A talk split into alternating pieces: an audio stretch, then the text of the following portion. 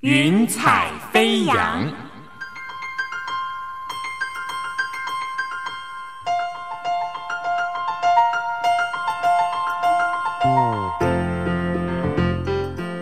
让每一朵云彩的生命牵引着你心灵的飞扬。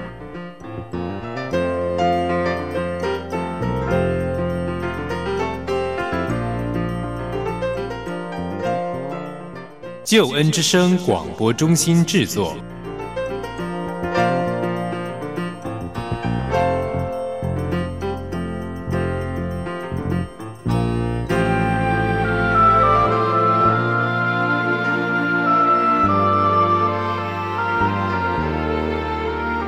欢迎收听由台湾救恩之声广播中心所制作的生命故事集《云彩飞扬》，我是静怡。朋友，你有听过“雀”这个姓吗？今天我们的来宾，他的姓非常的特别，雀明秋。Hello，明秋，你好。你，好，跟我们讲一下你的姓怎么写呢？嗯 很难描述。它是一个门字，然后那个蕨类那个部首，就去掉上面那个绝那那个。啊对对对，好特别的姓，有这么特别的姓，一定有很特别的生命故事。听说这个姓是有一点典故的，是不是？跟皇帝皇宫好像有关系。小时候我查过辞海，嗯，皇帝住的地方。哇，真好。那请问一下，就说您的姓跟你成长的过程背景是什么呢？嗯、爸爸是老农民，他跟那个政府那个来台的时候，他就抓去当兵的嘛，所以他来到基隆，他就马上办退伍，在那个基隆那个地方跟妈妈结婚了，然后那个两个年纪落差还蛮大的，嗯，妈妈那时候好像十七岁而已，那爸爸已经是三十几岁。所以在这样子的一个家庭背景，给你的家庭的教育是什么呢？我有印象，爸爸是在我小学四年级以前的印象，五六年级的他就在住院了，身体很多癌症呢。我知道有肺癌、有胃癌，还有一个我我不晓得。四年级以前呢，记得爸爸也教我很多事情，然后他非常爱我跟弟弟，我上面一个哥哥，两个姐姐。我后来回想，他可能知道自己日子不久，所以对我跟弟弟爱到爱到那种程度，就是尽量跟我们玩就跟我们玩，然后舍不得打孩子一下下。我记得我二年级看爸爸，那就抽着烟，那也不知道想什么。后来我长大，我想他可能在想他的家人，因为爸爸到底从哪里来？他我知道是外省，那外省江西，江西在哪里？对，小时候我想过这个问题。像父亲，他虽然很爱你们哦，也常常陪伴你们。嗯，不过，你看到父亲他自己本身的，嗯，在过去这个因为大战争哦所造成的一些伤害吧，嗯哦，心里面的愁苦，还有他自己身体就是疾病比较多，带给你一个什么样的人生观呢？爸爸的人哦，很棒，他很有正义感。我记得他，他小时候，他虽然到了台湾就半退伍，但是那个公家机关也给他安排那个厨工，所以他好像在基隆的一个好像海事的建教合作的那种学校当厨工。那有一对台湾老夫妻，每次看到我兄弟就哎呦对我们特别好。哦，原来我看过欺负他们夫妻，那爸爸会出来制止那个他的同事，对爸爸这个印象很深。到最后我自己，哎，我自己也有这种性格，我甚至比爸爸更深，我觉得很嫉恶如仇。我觉得我这个嫉恶如仇，我自己都会受不了。个人的正义感曾经为你自己惹过什么麻烦吗？问到问题的重点。我跟你讲，有一次那时候我高中毕业，我就那段时间我会去爬那个情人湖，那弟弟又跟我一起去，看到一个计程车司机哦，跟一个女生路边，他就一直打他，那我就受不了，我就冲过去叫他不能再打人，就把那个司机抱住。那我弟弟也冲过来，就那个司机就很生气，就说他要去那个车子后面拿东西。那后来弟弟就跟我讲说：“你真的很冲动。”你不晓得他后面如果有什么武器，可能你的命都没了。嗯，所以从小有这样子的正义感哦。嗯，再跟我们谈一谈，就是你跟爸爸其实，在相处上哦，虽然他很愿意陪伴你，但是你们可以相处的时间后来有多长呢？你看嘛，我就有印象，以前应该就十岁、十一二岁，爸爸都在住院嘛，那去看他好像也没几次。如果你看过那日本那个宫崎骏那个电影啊。就特别有一点感受，妈妈带孩子去看爸爸。那那其实爸爸是他话也不多，但是我小学二年级偷他那个口袋里面的零钱，他在睡午觉，他就突然喊说：“好大一只老鼠！”我就赶快躲到那个床底下，然后他就拿那个拿棍子在那床底下那甩来甩去，说：“那个老鼠跑去哪里？老鼠跑去哪里？”我心里在想到这爸爸真笨，我就躲在这边，他都不知道我在哪里。长大了才知道。爸爸那时候是不要戳破我，故意这么说。那真的是非常爱小孩。等我自己结婚了，我对我的女儿也是这么一样。就那女儿，你你要爱到那种，好像想到她就会哭。其实小孩子也顶多就是惹你生气，你你也不会说哎想要揍他。但是现在已经国中二年级了，我真的很很感谢主，我从来没有打过孩子一下下，因为我知道爸爸那个爱非常的特别。我也知道，如果一个孩子他从小爸爸给足的那个爱，那孩子非常有自信，这是很特别的。我看我女儿一样是非常有自信的，所以你的自信是从爸爸的爱而来的，完全是。后来爸爸陪你们到几岁呢？嗯，十二岁国小六年级的时候，那就被医院送回来，那那个已经不行了，被送回来。那我们家在基隆那个一个码头。那是一个小村落，那那个码头呢？我们租的房子是一个违章建筑。我记得那个爸爸订的那个大通铺，那个底下有那个排水管，是我们那个半山腰那个养猪户排水管会从我们家床铺经过。有一次我就刚信主，在那个大卫帐幕跳完那个敬拜舞之后，哇，那个突然有个声音跟我说，他喜悦我的名字。真不知道那到底发生什么事情，然后我就突然想到小时候像刚刚讲的那些过程。哎呀，那个我们家那个过程，那个小村庄啊，只有我们家人口最多，那那个老夫少妻，环境不是那很优。但是我从小没有因为这个环境让我觉得自卑。那附近的人都对我说：“那个操不迪亚。”如果我回想起来，我如果用我的家世，我没有什么好像可以值得骄傲的。但是我知道爸爸的爱，让我真的是好像我到哪里，我不会觉得那个爸爸年纪大又怎么样？没有，我没有那个问题。我就觉得我很感谢我爸爸妈妈，他们很爱我。妈妈很慈爱，可是妈妈教训人的时候是会跟你一点一点讲清楚，然后门关起来，跟你狠狠的揍一次，你永远都记得。那爸爸从来不打小孩，这个在我的小时候的过程，我感谢有这样的爸爸妈妈。所以。爸爸走了之后，妈妈的状况是怎么样呢？哇，那个，所以这个妈妈真的是很辛苦，非常非常的辛苦。你看，他的大儿子才十八岁，那两个姐姐十六、十四，我十二岁，弟弟不到十岁，所以那个都还在读书。妈妈又不认识字，那妈妈在那个警察局帮忙，那个当工友，这个警察那个煮饭。那因为爸爸在我那个国小六年级就走了，有印象真的是十岁以前他会教我怎么提水，怎么样生火，然后怎么样打扫，那个煮饭，对他有教过我怎么样煮饭，就是怎么会有一个那么爱孩子的那个爸爸，在我的印象里面就是这个样子。所以后来妈妈是很辛苦的，感谢神哦，就那时候就有一个很好的那个警察，请那个记者来采访我妈妈。好像也没有采访，就直接把这个消息发布出去。那个政府大概有一些钱，然后我记得那个外面好像我就帮助我们家那个现金贷，哇，就大概有二十万。所以那个妈妈再把爸爸那个时候的那个三十万加改五十万，在基隆买了一个房子。那之后我们一家六口就有一个安定的地方。妈妈怎么做？妈妈用耕会。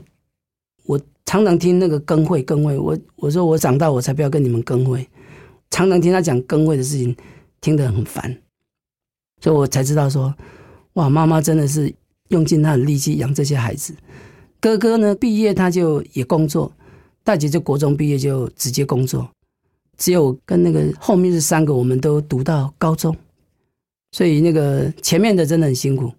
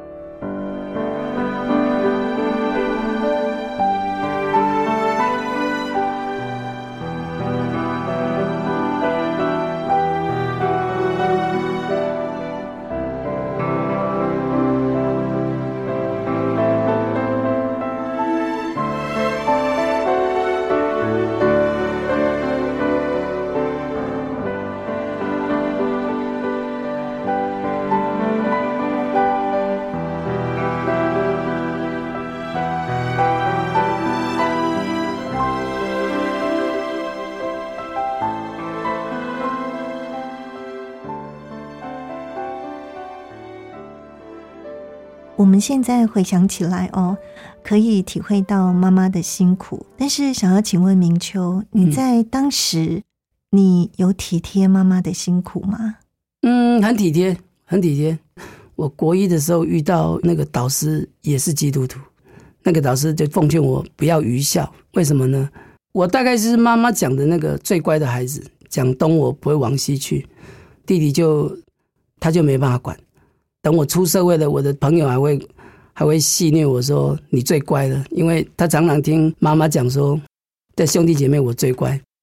我发现我的兄弟姐妹都很很爱妈妈，因为都很孝顺，这个真是不容易，因为知道他的辛苦。所以我你如果问我最体贴的，就是我出社会，我赚的每一笔钱，比如我说我那个时候在台中，刚有八千块的那个薪水，我就把五千块汇回来。三千块够生活就可以了。那到两万五的时候，我记得我是一万五回到家来，兄弟姐妹给妈妈的钱我们都不会计较，尤其是弟弟也很厉害。弟弟他醉学之后，我他那时候去做那个铁工啊，一个月有五万块，全部给妈妈。我们兄弟对这个钱也没有什么概念，但是对妈妈那种笑，好像只有赚钱，赶快让妈妈那些以前的那个什么汇钱啊、欠人家的钱啊。能赶快偿清这样子。在爸爸过世之后，你整个成长的过程当中，有没有什么事情是让你到现在都还印象很深刻的？就是我们搬离那个伤心地啊，那个因为爸爸走了，然后搬离那个伤心地。我倒觉得我的过程没有什么特别伤心的。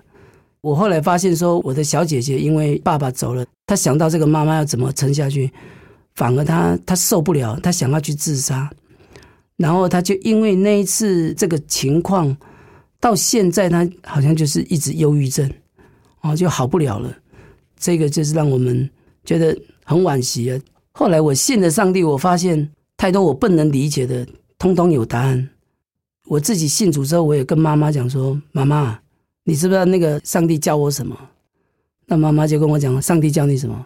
我说：“上帝教我们弟兄姐妹要齐心，要合作。”妈妈就蛮开心，因为妈妈也是以前也只有民间信仰，她只能拜拜，只能在民间这些信仰寻求，所以她许了很多愿。小时候就会跟妈妈去，甚至那个毕业之后跟妈妈去环岛那个什么进香团啊，那妈妈会租那个游览车，然后免费请大家去。还有我们家记得就是说，大姐那时候。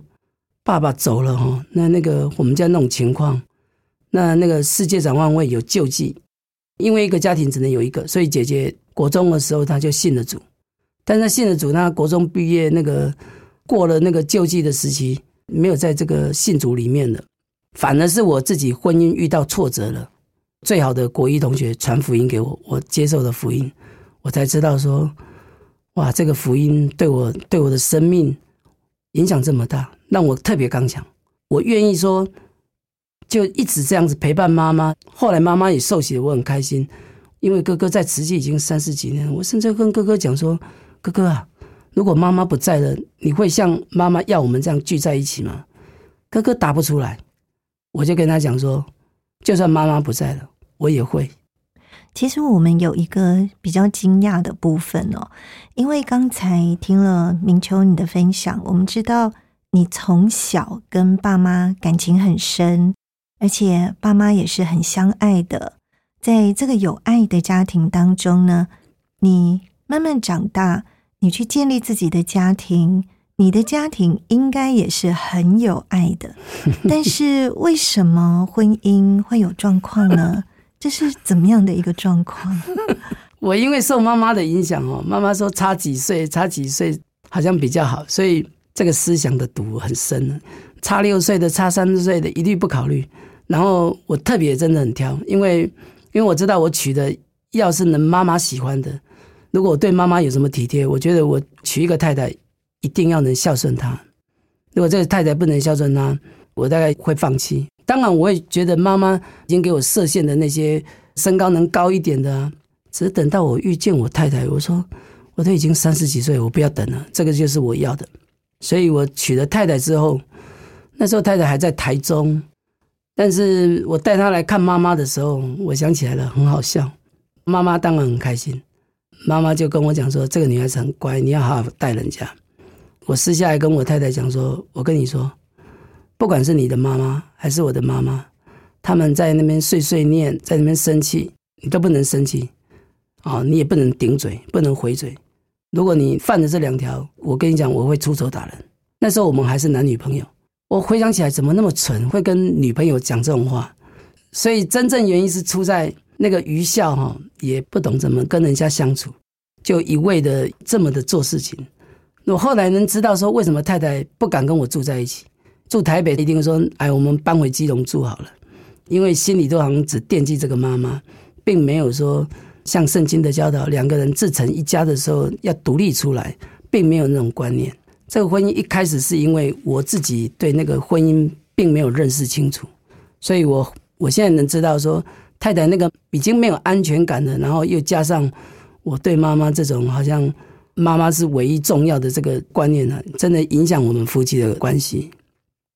我们现在看到阙明秋，觉得其实是温文有礼的，所以很难想象你在结婚之前会跟呃准老婆说，你如果顶嘴的话，特别对长辈的话，我会出手。所以可以再多描述一下这是什么状况吗？这个其实是真的，就是说妈妈这样子哦，她也没有在家，就这样带五个孩子，她那种辛苦，她那种爱孩子。好像使尽全力能做的，他就都做足了。弟弟的老婆就因为这样子跟妈妈顶了一句话，真的被打。那你就可以想知道说，那个兄弟也不用人家教，妈妈是用爱心来带这些孩子。那他常常用眼泪跟我们说：“爸爸这么早就走，让他一个人这么辛苦，他实在是……我还记得看顾爸爸的时候，他胃都已经出血了，哦，他也没有去看医生了。”那他寻求民间信仰那种帮助，那个婚姻就是因为我自己个人，那我也发现哥哥弟弟也都如此，不是只有我，那就是因为是那个寡母带大的，我不晓得其他人怎么想，但是我知道他们没有办法体会说为什么孩子要那么对妈妈好像这么孝顺，只觉得说如果没有这个妈妈，我们可能没有今天嘛，我们可能就变成孤儿了，还是怎么样。所以，我们兄弟姐妹都特别感谢这个妈妈，并不是无缘无故嘛。所以，很多时候我第一个会想到是原生家庭，并没有想到说我自己组成家庭，我应该很多事情可以跟太太商量，还是怎么样。就是一心就向着说，如果可以跟妈妈住近一点，当然要这样子做。所以，你是信主之后才知道说暴力是不好的，也没有暴力，但是就跟太太如果有冲突的时候。我也是会好像就是说你忍无可忍就打你自己，但是我发现说哇，那个太太更是激不得。如果是这样子对你自己，她马上她是那种比我更激烈。那个过程，那想起来我自己有时候想想，怎么会这样子？他可能会拿那个菜刀啊、水果刀啊来伤他自己。所以那次之后，我就跟太太如果有什么冲突，我几乎就是忍下来吧，就是不要那么，因为又有小孩了。小孩有一次也因为我们两个吵架，他那时候小孩大概三四岁，吓得睡不着。哎呦，那次真的是把我这个心弄得，哎呦，我对这个女儿真的是很过意不去。怎么会把她吓得她睡不着？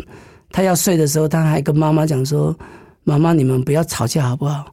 哎呦，我真的那个时候那个心里真的是很忧伤。就是说那个又想着可以跟妈妈如果住近一点，然后太太如果可以来台北，多好的一件事情。但是因为没有在这个真理里面，你没有发现说，其实很多事情是因为我们自己的。主观意见，甚至我们没有真理的教导，不知道说夫妻其实应该是要，就像圣经讲的，你们要成为一体，而不是说还跟赖着原生家庭。那个爱妈妈当然可以，但是我后来能理解为什么妈妈说她已经活够了，然后如果哪一天她走了，你们不要惦记，你们把你们自己的小家顾好。所以我娶这个太太，妈妈从来没有说过太太一句不好听的话。她也没有说你，你为什么每一个礼拜就是回台中去啊？没有，没有。妈妈这一点真的是非常非常不错。所以到我人生真的是觉得没有路了。我觉得，其实妈妈给我的养分很好，我可以忍耐。可是为什么太太家怎么会强势到，都以他们家为主？比如说我们过年，就是他的女儿们都回到家，女婿们也都回到家，他们家也没有说你们初一初二才能回来，没有，你们除夕就可以回来。我也愿意配合，但是我就发现，好像这样配合忍让也没有得到我想要的，所以我里面其实有很多的不满，那只是没有表现出来。妈妈给我的养分就是说，你要能忍耐，要能勤快，那这个我已经学到了。可是用在丈母娘家，竟然没有一点果效，真让我非常沮丧。因为我觉得我在工作、读书的阶段，这一招都非常好用，为什么遇到丈母娘家？完全派不上用场。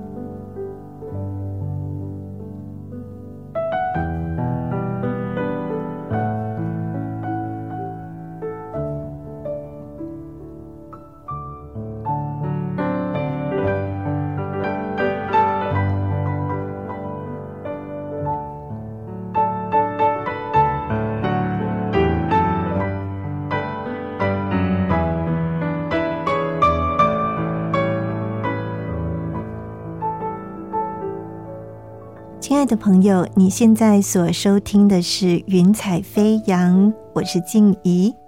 在今天为你访问到的故事主角却明秋，他有非常特别的姓哦。这个姓呢，是好像跟皇帝有关哦。皇帝的嗯住宅就是皇宫哦，有这样的意思。但是他刚才分享到，其实他过去他所住的房子呢。居然是有啊猪粪尿这样子的排水管通过。从小呢，他的兄弟姐妹其实是觉得，嗯，好像被邻里看不起。但是妈妈非常努力哦，单亲把他们都带大。那明秋呢，在这样的一个状况底下，特别的想要孝顺妈妈，想要保护妈妈。长大之后呢，也想要回馈妈妈，那也谨遵呃母训，就是说凡事要忍耐。但是没想到这个却对他的婚姻造成了很大的影响哦。特别是忍耐这件事情，因为单方面的忍耐却没有沟通，导致婚姻出了一些状况。那我们再请问明秋哦，就是。嗯，你在什么样的一个状况底下接触到信仰呢？因为你之前常常跟大家说，这是你的转泪点。因为妈妈这种教导，我们兄弟姐妹，尤其是我那个大姐，跟我特别像，我们是那种特别会忍耐的。但是我知道，忍耐到最后无可忍耐的时候，那其实会生病，而且会有很多状况。比如我的状况就是，我才三十几岁，可是我三高很高，也是都是外食。可是我吃还算蛮正常的，但是那个三高让我就是说有一次我上厕所，那个我蚂蚁跑来闻了，哎呦，那把我吓死了。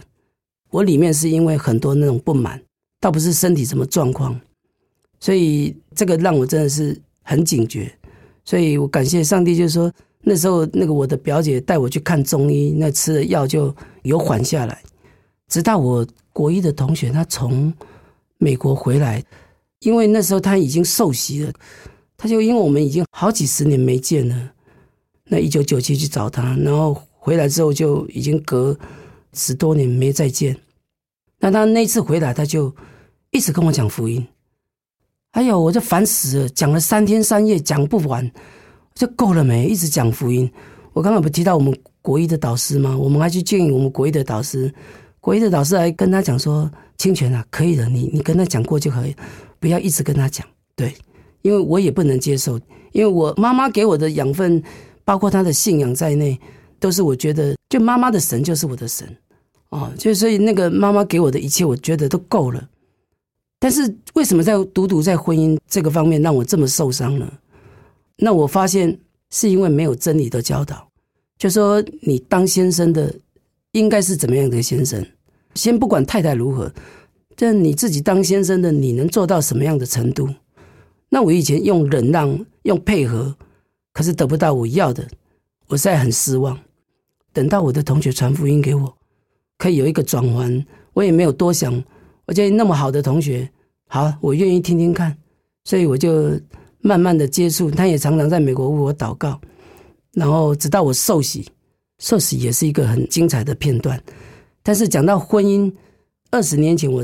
这样台北、台中来回跑，到现在是太太来台北协助我。这个过程呢，上帝真知道人没有办法说一下子把你拉到一个程度，缓缓的、慢慢的、渐渐的，你能一步一步的改变。如果一下子改的太多，你的思想、你的身体都会受不了。不要说另外一半，上帝是慢慢一点一点的带我走。在教会里面，我看到弟兄姐妹的婚姻困难，他们是如何的祷告。然后，即便那个困难，他们是如何的安慰，就跟妈妈要我们弟兄姐妹常在一起，那个味道一模一样。只是教会多了一个真理，那那个教会有爱，那是一定的。那他们多了那个上帝那个真理的进来的时候，真理进来就像那光进来，那个暗被挤出去了。所以我后来发现，其实很多问题是因为这个先生不懂，但是先生不懂，你就会让这个家处于，比如像。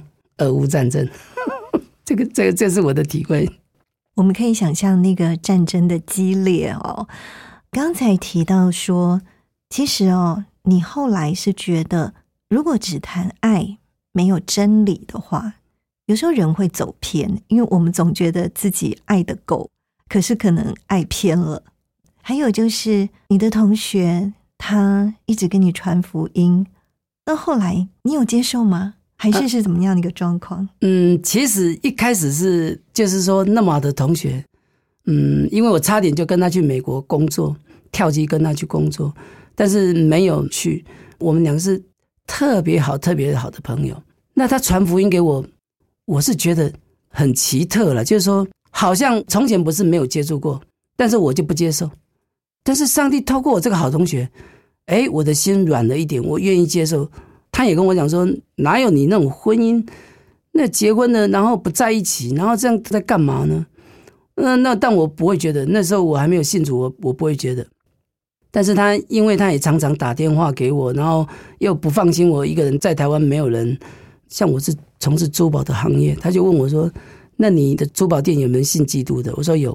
他说：“你带我去。”他要跟我去，他就找到那个基督徒的店家，好像特别委托他说，那个能常常关照我们啊，因为现在能接受基督了，所以这个是我想起来的。他他真的不放心，所以他就把我能跟工作上有基督关系的这些店家结合起来，所以也因为这样子，我常常就会跟这些店家互动，然后就跟朝会一起读经。那有一天朝会就说：“呃，弟兄要不要跟我们一起来受洗？”我就随口应他说：“好啊，可以啊，因为这可能是做业务的特色吧。”但是我没有我没有拒绝，我就说好，就来受洗。那讲讲那个受洗那一天是一月十三，一月十三那天受洗太特别了，我就梦见爸爸，梦见爸爸在小时候他被被送回来那个阶段，然后有人来我们家传福音，然后我就站在门内，那传福音的人就站在门外，两个真的聊了好久。我回头一下看那个爸爸，因为爸爸回来之后放在一个床板上，在客厅弄了一个临时的床板，晾在那上面这样子。我就回头看一下爸爸，哎呦，爸爸听得比我还仔细。那床板都已经倾斜了，他差点从那床板滑下来。我就赶紧一个箭步抱住爸爸。哎呀，抱住爸爸的那个当下，我就哇，爸爸你怎么那么重啊？哎呦，我的爸爸就对我笑一笑。那我就醒来了。醒来大概五点多，那一天是我要去宜兰教会受洗的那那一天，所以那个受洗那一天的印象太深了，好像是昨天发生的事情了一样。所以我接受基督这个事情，我呃那天也看见那个我们在宜兰有看见那个彩虹，而且还是看了两次。我的同学就非常开心，我说这个彩虹有什么好开心？不就一个彩虹吗？哎呀，他说你不知道，你以后你会知道。原来上帝跟我真的是有约定的，我现在特别能感谢主，知道我跟上帝真的是跟我有约定的。所以我信主之后，我小时候那个臭屁又回来了，我小时候那个自信又完全的回来了。我我常常会去去惹动我的兄弟姐妹。那如果有听人家说对基督有什么意见，我会站出来说：怎么了？怎么了？不能信基督吗？不能信主吗？我反而是那种会去挑衅人的那一种。这个有时候想想，真的蛮好笑的。对，所以受洗之后，你的本性还是没有完全改变哦。我要讲说哈，是怎么样改的呢？那个本性，我倒觉得本性是上帝给我的，不需要改。因为我说我有有一次在那个大卫账目结束，那时候还不认识圣灵，都不知道，就那个声音说他喜悦我的名字。哦，那上帝说他喜悦我的名字。我就觉得，哇，这怎么会有一位神说他喜悦我的名字？那我就回想小时候那些种种过程。那上帝还跟我讲说：“孩子，你要知道，你的性格是我独独给你的，不是每个人都有。”哇，那个我全然想起我小时候种种那些过程，好像一下子那些小时候所有的画面全部好像那个快转一下子转了一遍。哇，我想起我小时候种种那是。非常快速的，我真的很高兴。说，竟然他跟我讲说，我性格是他独独给我，不是每个人都有。哎呀，我我好像我从我受洗至今，我在我们 CBNC，我看到一个六十几岁的那个退休的副总裁，我看见他那种笑啊，我就能体会。哎呀，他那个体会跟我完全一模一样。他知道有一位神非常非常的爱他。哎呀，我大概受洗这样快十年了。我只见过一个跟我那个感受那么的像，我能从他的嘴角、他的眼神，知道他经历上帝非常爱他的那种刻骨铭心的那种滋味，非常非常的特别。对，刚才你提到说会跟人家起冲突的这个部分，你觉得上帝后来有修改你吗？肯定是要修改的，因为那不是什么好行为，只是。觉得这个信仰棒的一点，它是用心灵与诚实来敬拜神，他不需要你用那些三生五果，不需要，他单单要你用一个心灵跟诚实。对，呃，小时候妈妈教我的也是要诚实，所以我后来我跟妈妈这么互动，我并不会说妈妈你赶快受洗，但是我记得我也是带妈妈参加我们 CBMC 的年会啊，我们那个里面那些还意思说那种场合不要带妈妈去。那我心里就想说，我偏要，为什么呢？我难得有机会可以带妈妈去享受一下，因为我知道那可能就是颁奖一个什么活动而已。但是那三天两夜，我知道我可以有时间可以跟妈妈多处一点哦，所以我就非得带妈妈去，并不是因为我想带，好像要表现我什么孝心，没有没有，我单单就是想说妈妈，我婚姻状况，然后我知道我太太不会跟我去，但是我说妈妈，你来跟我一起去。哎，没想到妈妈愿意，更没想到的是，妈妈那一次回来。那那个我们的会长邀我们去他们教会做礼拜，他们刚好幸福小组收割，问妈妈说愿不愿意受洗？我感谢主，我的妈妈竟然说愿意。哇，那个十一月二十四号一八年的时候，妈妈就受洗了。那对我来讲是一个非常非常鼓励跟鼓舞。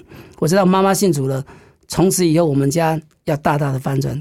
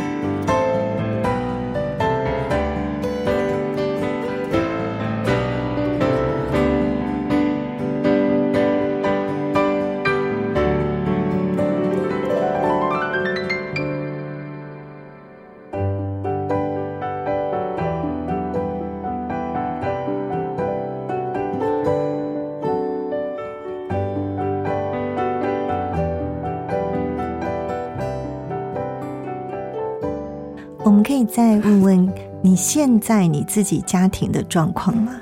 嗯，感谢主哈，这个疫情对多数的人当然都是几乎承受不住。我呢，我也一样，我是老板眼中那个非常棒的员工，我可以从他他看我的眼神，虽然我有时候很无厘头，或者是说那个不太会听店家或者老板的那个话意，但是那个我知道老板喜欢我的特质，是因为。嗯，我里面那些特质是因为妈妈已经教会我的，所以这么多的员工，老板把这个工作交给我，他在六年前就准备把工作交给我，但是我什么都没有，我我真的是没有那个胆去接，所以老板等了我三年，也是在二零一八那一年，他说你做不做，他都要收了，因为我不知道怎么跟老板讲这件事，但是我讲说为什么想要工作，因为这个工作，我现在体会真的好像是出埃及一样。就是，就如果我的公司像埃及的境地，就很多人想要抢这块饼，但是老板为什么独独给我？对他，因为他知道，他只能把这个工作交给他放心的人。所以等我们公司唯一的会计也走了，我就跟我太太，我就跟他讲说，我真的没有办法在每个礼拜这样回来了。你要知道，我这样的工作也跑不开。那那个会计又走了，那全公司只剩我一个人在跑。珠宝行业又不是什么必要的行业，这个是一个奢侈的行业。但是我们公司已经二十几年了，非常难得的一个公司。那那个公司在业界也很有声誉，所以想不到我太太，她后来因为我说我想请那个工读生，她说你不要请工读生，我每天搭车上来，我来帮你记账好了，是这样子。然后太太开始来记账，我们每天其实我跟太太并没有感情不好，只是她受的苦比我还多，因为。他还在襁褓的时候，他还不到一岁，爸爸就走了，车祸走了。所以我的丈母娘其实很辛苦，四个女儿，我太太最小，最大的才五岁。丈母娘一样，跟我妈一样，就就没有再结婚哦，她就一个人带四个女儿这样。所以那个丈母娘又高学历，丈母娘现在八十二岁哈，高职毕业，哇，那跟我妈那个落差其实很大。所以有时候知识反而是她骄傲的地方。所以他有很多可以骄傲，他对人就可能就是，就在他眼里，你们之间就是不长进啊，不够怎么样，哪里不够不够，而且他对外神还特别有偏见。哇，这个故事才太长了。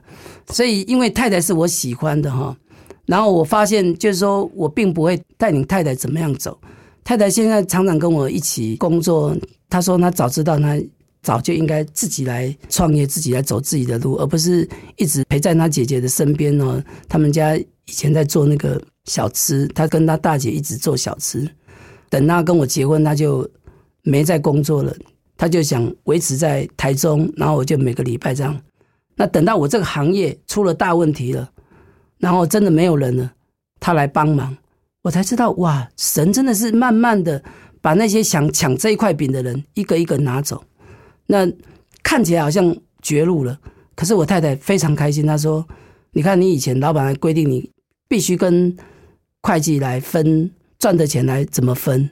你看现在你赚的钱，老板也不管你了。”你就赶快把欠老板的钱赶快还完，就没事了。所以太太好像也从这个工作当中，好像找到那个价值。那我从前他们要鼓励我说去跟他们创业，我说没有，我就喜欢我这个行业，我没有要创什么业，我就留守在这个行业里面。也讲一下孩子的状况。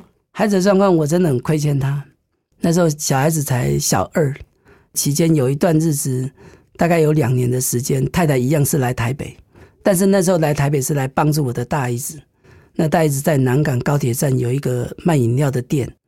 那周六日，太太就搭高铁当日来回哦。那我回家就完全就是陪女儿而已。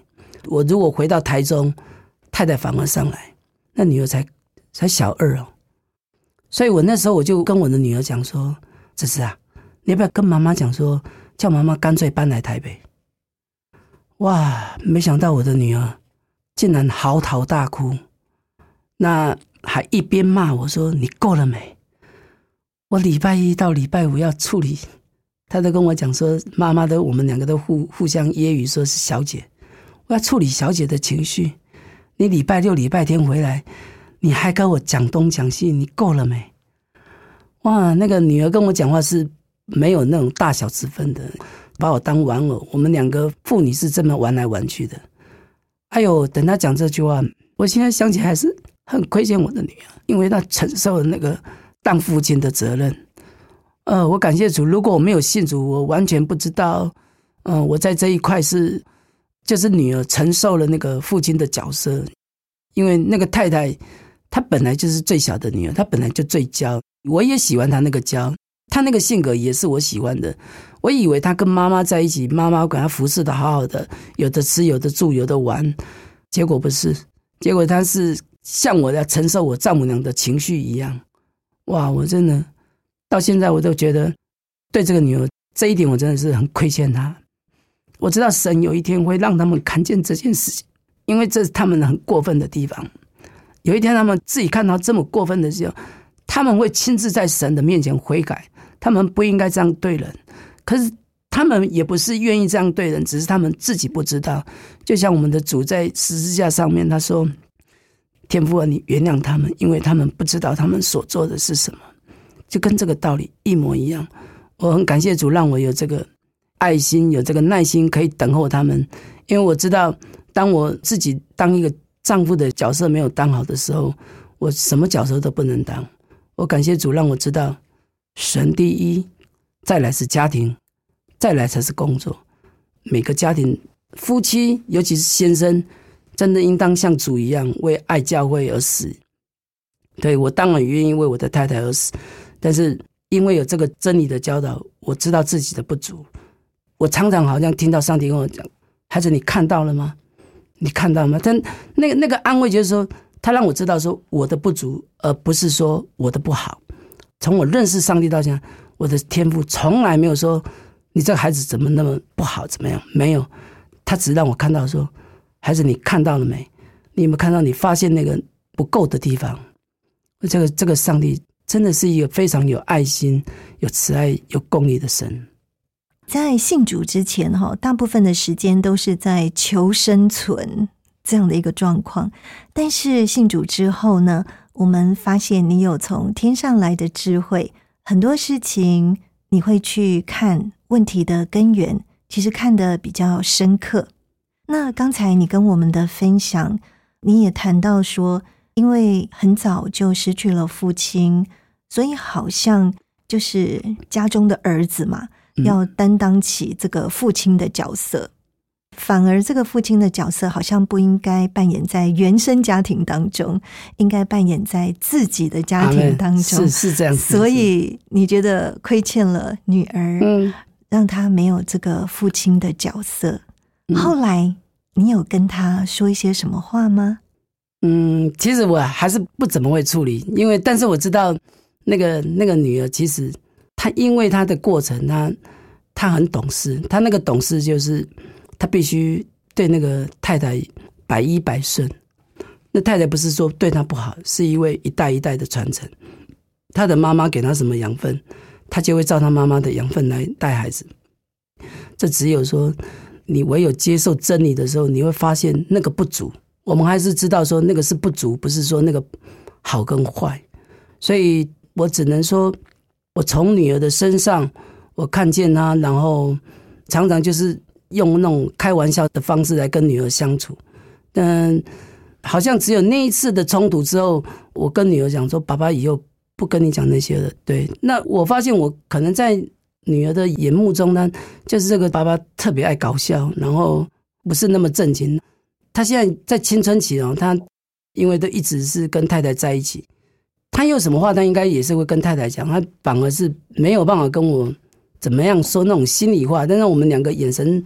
互相照会一下，就知道。有一次我跟太太起冲突，那是他还小，他就那个用食指跟我比住，比在那个嘴巴那边，面对着我，然后背对着太太。可是我忍不住，我就是忍不住。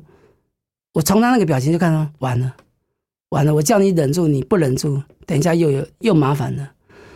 我这女儿真的是很聪明。我问她说：“小姐生气的时候你怎么办？”她说：“你要假装很害怕。”但是你不能让她知道你是装出来的。哇！我看你这女儿多聪明，她完全知道怎么跟她妈妈相处。她既然能讲这样，她她跟我相处根本没有困难，只是说我我那种心里对她的亏欠，就是说她成长的过程，我只能当个价值爸爸，不能当个那种全时间的爸爸。这个是我心里真的是我最遗憾的。如果问我有什么遗憾，这个是我觉得。很遗憾的地方，就是我们没有办法每天陪在他身边。我们知道说神的话语经常带给你力量，你有没有发现说哪一句话是你特别印象深刻的，在你脑海当中的？我最记得就是圣经耶利米书十七章七节：“倚靠耶和华，以耶和华为可靠的那人有福了。”对，特别在我真的觉得好像。我很沮丧的时候，我喜欢就唱诗歌了。我我喜欢就听那个诗歌。那我发现我开车的时候，那个听到那个诗歌会流眼泪。看我的太太跟女儿，他们特别享受。他们就看到我这边流泪，他们就说：“就这首歌继续放。”他这个母女好像那个很享受，在那个爸爸在流泪听诗歌或者跟着唱。但是我很感谢神，就是这样子慢慢的。其实我知道他们是有受影响的。他们知道这个，以前我还没信主的时候，我们还会去各个庙拜拜嘛。女儿小时候，太太会拿她的衣服去收金。我渐渐活出，特别是我后来来 CBMC，我们常常周一晚上会祷告。太太知道我祷告时间，她会说：“哎，你赶快去祷告啦，你们祷告时间到了。”其实那个上帝让我们这个家庭是慢慢的，有些人没有办法一下子接受，但是他们其实很不错，他们就。受到这种环境的熏陶，那我讲我这个信主，有一次他的二姐来挑战我说：“你们这个信仰很好，我的儿子也接触过，我的儿子还是教会学校的，但是因为你，我就马上跟这个二姐跟他讲说：二姐，你信不信主跟我一点关系都没有，不需要拿我来当垫背。我想起来了，我里面有一个很深的祷告，就是说主啊，如果这不是从你来的，我一个都不接受；那如果是从主你来的，我愿意顺服。”这这是我里面一个很深刻的祷告，就是说我里面就是只有这个神能帮助我，其他的不用再来骗，不用再来拐了。对，从前跟妈妈学的那个，我不是说妈妈不好，因为妈妈也不认识嘛，那时候也不认识。那现在我想的就是说，我真知道这个世界只有他能掌权，在我这个小家没有什么困难。我最近比较特别，我信主这十年哦，可是这几周我我只要一读经，我就看到上帝是怎么让我看到那个丰盛，这个很奇妙。这个现在也正在经历。那个读经是我自己发自内心愿意的，没有人催促的，没有人说哎来比赛干嘛？没有，就是我我单纯想自己来读经。那因为我很早以前就听过神的声音，好像会有那种骄傲嘛。因为我一直在看你们一直要悔改，哪有那么多悔改？你们能不能多享受神的爱？就是你知道这个神爱你，你们很充然的活在那个爱里头。我自己很充然的活在这个爱里头，但是我知道那个神的话，那个真理，那个我应该更多的寻求，而不是只是现在这种陶醉而已。听到了明秋的分享，真的有很多发人深省的地方。那在这里，明秋可不可以邀请你，也祝福我们正在收听这个节目的朋友们，给他们一点祝福，一些鼓励，好吗？好，嗯，我们知道这个世界只有一个造物主，即便你不认识他，你心里只要肯愿意跟这个造物主求。我那时候我觉得我太笨了，我跟造物主求的太小了，所以我会跟。特别是你们正要性的，跟我们的天赋要大的，要多大？只要你想到，你肯，你只要敢要的，除非你那个是不合时宜的，天赋一定赏赐给你。所以我祝福听到这个，特别是如果你在夫妻关系上面有问题的，你心里做这个祷告就可以了。你说求主你来帮助我，因为主只有一个，真神也只有一个，嗯，没有人有办法假借主的名。只要你心里用这个诚实跟愿意，跟着心灵来敬拜这个造物主，来跟他说话，我相信你一定会听到他的声音，你一定会得到回应的。非常谢谢明秋的祝福，明秋谢谢你，谢谢谢谢。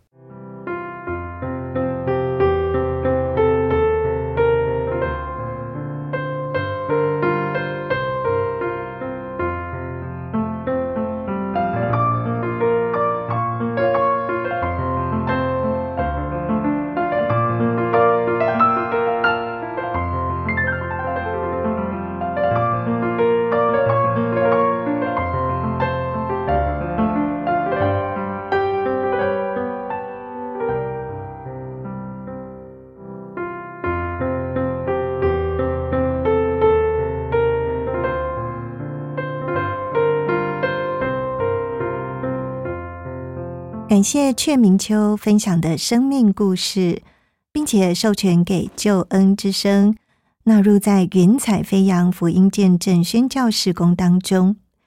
如果说你想要多了解基督信仰，推荐给你可以来参加救恩圣经函授课程，就让圣经老师来帮助你认识圣经真理。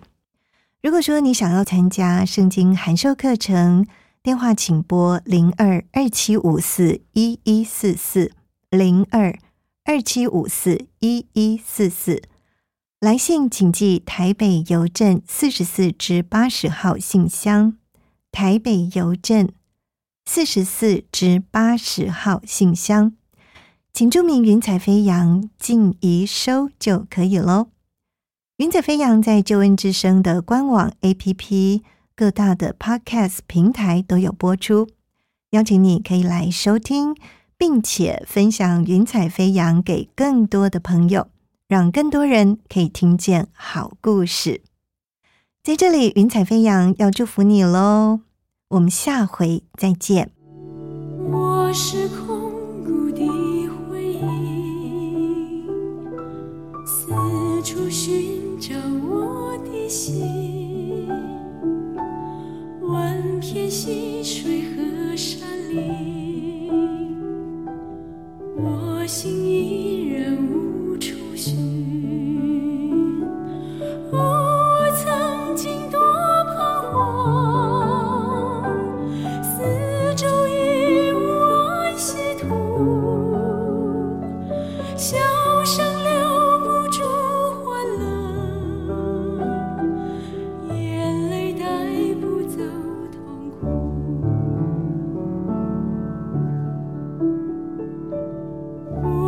生。